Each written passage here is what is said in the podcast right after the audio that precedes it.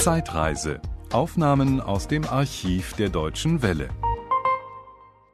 Am Mikrofon der Deutschen Welle begrüßen wir heute Erich Schellow vom Berliner Schiller Theater. Erich Schellow ist nicht nur in Berlin ein prominenter und populärer Darsteller, Inhaber des Kritikerpreises, des Kunstpreises der Stadt. Ein Mann in der Öffentlichkeit, der aber dennoch die Öffentlichkeit, sprich Reporter, nicht übermäßig gern hat, halten zu Gnaden. Ich bin trotzdem hier, Herr Schellow. Ähm, zu diesem Interview musste ich Sie förmlich überreden. Sie geben ungern Interviews. Ja, also ich finde, ähm, meine Arbeit auf der Bühne hm, ist, wenn sie getan ist, äh, ist eigentlich genug gezeigt, um äh, mich äh, präsentiert zu haben. Ich finde das Private eigentlich nicht so wichtig und auch nicht wesentlich zu deklarieren. Herr Schillow, Sie sind Jahrgang 1915. Sie sind in Berlin geboren. Nach dem Abitur besuchten Sie die Schauspielschule am Staatstheater in Berlin. Und bei Ihrem Aussehen, auch heute noch, ich darf das als Mann auch sagen, ähm, ist es kein Wunder gewesen, dass Sie das Ideal des jugendlichen Helden verkörpern. Vielen Sie Dank für die Blumen, ja. Vielen Dank für die Blumen. Nun, gern. Sie waren so etwas wie ein Senkrechtstarter in nein, Hamburg. Nein, ich war äh, keineswegs ein Senkrechtstarter. Ich bin ganz normal, also ich habe die Schauspielschule absolviert hier in Berlin, wie Sie ja schon eben erwähnten, und bin dann nach Altona gegangen, ans Schauspielhaus, ans Stadttheater Altona. Habe drei Jahre Anfängerjahre gemacht und bin dann nach Magdeburg gegangen und kam dann wieder zurück ans Staatstheater, 41 bis 45.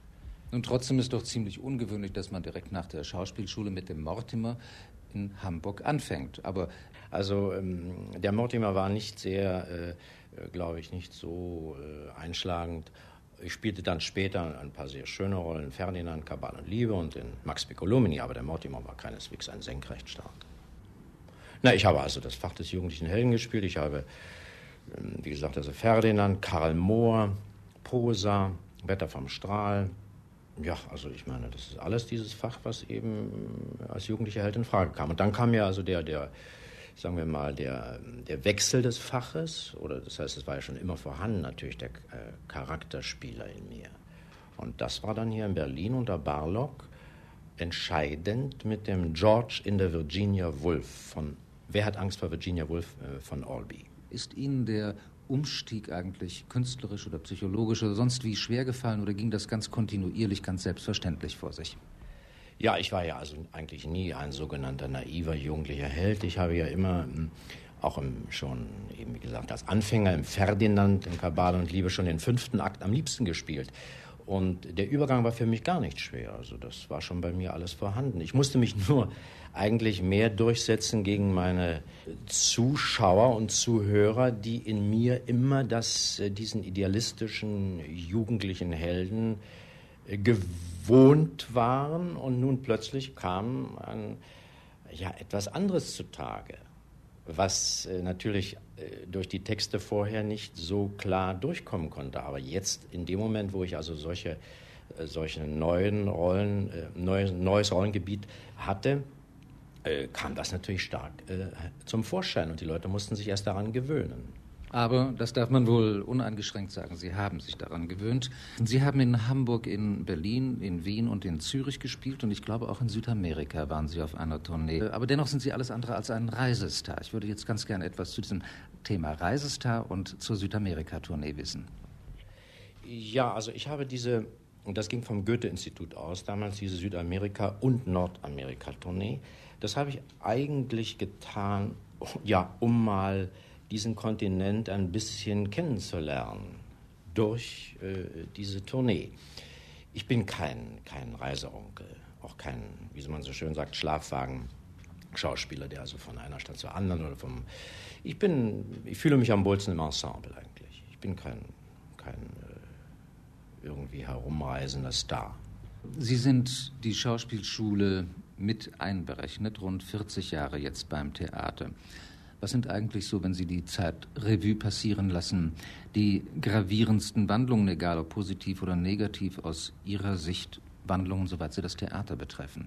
Ich finde, es ist ähm, eine Wandlung eingetreten, natürlich durch, äh, durch die Stücke, die, die also nun äh, neu da waren. Aber ähm, eine große Wandlung sehe ich eigentlich nicht, denn wir sehen ja heute schon wieder einen sozusagen weg vom rein äh, intellektuellen, aufklärerischen Theater, rationalen Theater, wieder äh, das Rück, äh, der Rückschlag in, die, in, das, äh, in das emotionale Theater, in das äh, ähm, leidenschaftliche Theater, in das blutvolle, was, was sehr verpönt war. Äh, ich glaube nicht, dass da so viel Wandlung. Es wird sich alle, es wird sich das Theater dauernd ändern, denn das Theater ist ist so lebendig wie das Leben eben. Und äh, ich glaube, das gibt gar keine, äh, wie soll ich sagen, entscheidenden Wandlungen. Der, der Mensch ist entscheidend am Theater. Apropos der Mensch im Zuschauerraum. Ist das Publikum heute anders, als es damals war? Manchmal hat man ja den Eindruck, dass es etwas brutaler, etwas rabiater ist. Früher war es wohlerzogener. Ich glaube nicht, dass da geboot wurde. Also ich glaube, das Publikum ist schon äh, kritischer geworden. Brutaler würde ich nicht sagen. Ich kann nur immer wieder sagen, ich meine, wenn eine Sache äh, dargeboten wird, ein Stück dargeboten wird mit aller Konzentration und äh, Qualität, vom Schauspielerischen her, von der Regie her, äh, dann hat das eine Kraft. Und da, da kann keiner äh, dann einfach äh, drüber hinweg. Das ist dann eine Attacke, die stattfindet oder nicht stattfindet. Das ist immer dasselbe. Wenn Sie viel tifteln, ich meine diese Tifteleien am Theater, äh, die zum Teil sehr manieristisch sind für mich, äh, durch das betonte, hm, wie, wie, ich schon sagte, also durch das äh, rationalistische, bewusst, neue Bewusstsein fördernde äh, Theater ist für mich äh, nicht so ergiebig. Wenn die Fantasie anfängt, äh, nicht mehr zu ähm, spielen, dann hört es eigentlich auf. Außerdem glaube ich, dass die Menschen nicht das sehen wollen, was sie alltäglich erfahren in Leitartikeln, in der Zeitung oder im Leben sehen. Sie wollen äh, etwas, äh, ich, will, ich will nicht sagen etwas Schöneres sehen, aber sie wollen etwas Gesteigerteres sehen, eine Essenz sehen vielleicht, eine, äh, des Menschen. In allen Spiel, Spielmöglichkeiten des Menschen, ob böse oder gut. Ich kann nur sagen, ich tendiere natürlich zu, zu den großen Partituren. Also ich würde sagen, ich meine natürlich, das ist ein alter Hut, wenn ich sage, natürlich ein Shakespeare ist natürlich mehr als ein Bond. Wenn ich heute die Wahl hätte zwischen dem Lear von Bond zu spielen und dem, dem Lear von Shakespeare, greife ich zum Shakespeare. Wenn ich heute die Wahl habe, einen Coriolan zu spielen, den ich gespielt habe, in Düsseldorf übrigens, dann spiele ich den Shakespeare'schen und nicht den Brechtschen. Nun, die Klassiker werden doch heute viel sachlicher dargeboten, als es äh, vor einiger Zeit noch der Fall war. Und ist ein so hervorragender Sprecher und Darsteller, wie Sie es sind, mit dieser Tendenz einverstanden? Ich glaube nicht, dass äh, Sie die Sprache unterschlagen können. Sie haben eine Partitur. Sie können natürlich aus diesen Texten, aus den äh, sogenannten klassischen Texten ähm, in jeder Zeit oder in Abständen jedenfalls etwas anderes äh, herauslesen, weil sie selber eine andere Erfahrung mit der Welt gemacht haben. Aber sie kommen nie äh, um die innerste Gestaltung der Sprache herum. Denn äh, ich meine, das bleibt ja, die Partitur bleibt ja. Sie können bestimmte Aspekte stärker beleuchten, aber ich meine, die Interpretation äh, darf sie ja nicht äh, veranlassen, nun die Sprache im Geistigen äh, äh, zu vernachlässigen. Also ich meine, Sie müssen immer neu äh, an äh, die Partitur sprechen halt. Also ich meine, ich glaube nicht, dass das eine, eine Verarmung ist. Außerdem habe ich meine, meine Laufbahn hier mit Klassikern ja machen müssen, weil uns die Zeitstücke fehlen, was ich übrigens nach wie vor sehr bedauere. Äh, wir müssen uns äh, als Schauspieler immer wieder mit der Klassik beschäftigen, weil ja zu wenig moderne oder Zeitstücke vorhanden sind als Dichtung. Äh, ich will sagen, ich habe meine, ich habe immer versucht, auch meine klassischen Rollen hier möglichst dicht an die Zeit heranzuziehen, auch die Problematik dieser Rollen möglichst, ich, ich war kein, in dem Sinne eigentlich kein klassischer äh, Interpret. Ich habe sehr immer versucht, also die, ähm, diese klassischen Rollen möglichst dicht an ein modernes Zeitgefühl ranzuführen. Ob ich nun Karl Mohr gespielt habe oder Hamlet. Das ist ein ganz modernes Thema, gerade heute. Karl Mohr zum Beispiel und Franz Mohr. Das ist die Generation, die heute äh, sich verlassen vorkommt. Generation, dieses Stichwort möchte ich aufgreifen, Herr Schillow.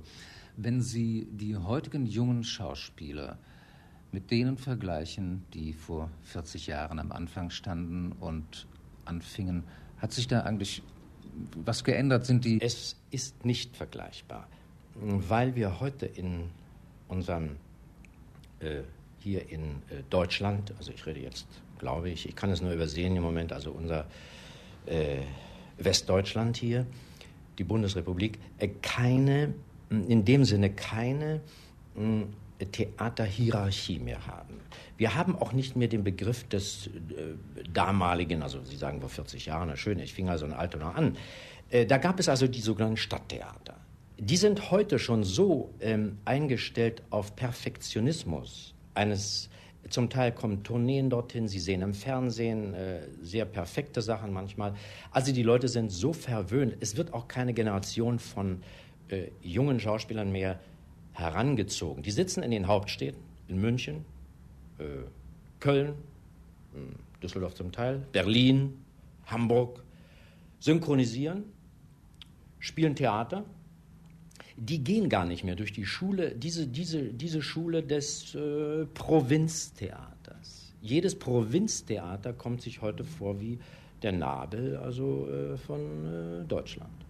Dieses bringt mich wiederum auf Film. Bei Ihnen war der Film wohl mehr oder weniger nur eine Episode. Also Film wollen wir lieber ausklammern. Film ist bei mir, also da lebe ich ein Doppelleben. Also ich meine, mein Leben als Schauspieler hat sich wesentlich anders abgespielt als mein filmisches. Das kann ich als Leben bezeichnen. Das waren Chargen eigentlich nur. Auf dem Theater müssen Sie ja Ihr Herz aufreißen. Aber ist der Eindruck richtig, dass Erich Cello sonst eigentlich mehr ein verschlossener Mensch ist? Ja, ach, verschlossen. Ich meine, ich, mein Herz liegt nicht so auf der Zunge. Es ist eine, vielleicht eine Temperamentsangelegenheit. Aber ich meine, Sie haben recht. Ich meine, Sie müssen auf der Bühne bar bezahlen. Also meine Einstellung ist, dass der Schauspieler äh, ein Ver verstellen können Sie sich nicht. Sie müssen sich enthüllen. Aber diese Enthüllung findet bei mir doch im Wesentlichen eigentlich auf der Bühne statt. Das klingt etwas äh, merkwürdig. Aber das Leben, äh, da enthülle ich mich nur in meinem äh, engsten Kreis. Äh, ich bin dann insofern, glaube ich, bin ich verschlossen, ja. Herr Schello, ein bisschen vielleicht unstatthafte Neugierde möchte ich mir erlauben, aber nicht auf eine Antwort dringen. Ein so umschwärmter Held und Star muss ja könnte man sich vorstellen, zumindest würde man es im grünen Blatt und in irgendeiner Regenbogenpresse lesen, sich Heiratsanträge bekommen haben. Aber ich will da gar keine Antwort unbedingt haben. Ich möchte die Frage etwas anders herumstellen. Was bedeuten Ihnen Popularität und Ruhm? Oh, das ist ja nun wirklich mit dem Ollen Fontane zu reden ein weites Feld. Ich lebe als Schauspieler, ich bin eitel genug, äh, ich muss eitel sein, jeder Mensch ist eitel übrigens lebe natürlich vom Erfolg und äh, vom, von einer gewissen Popularität. Aber ich, ich glaube nicht, dass ich also nun darum besonders buhle. Glaube ich nicht. Das war ein Podcast aus dem Archiv der Deutschen Welle. Schön, dass Ihnen das Angebot gefallen hat. Empfehlen Sie uns doch bitte weiter. Deutsche Welle. Mehr unter dw.de.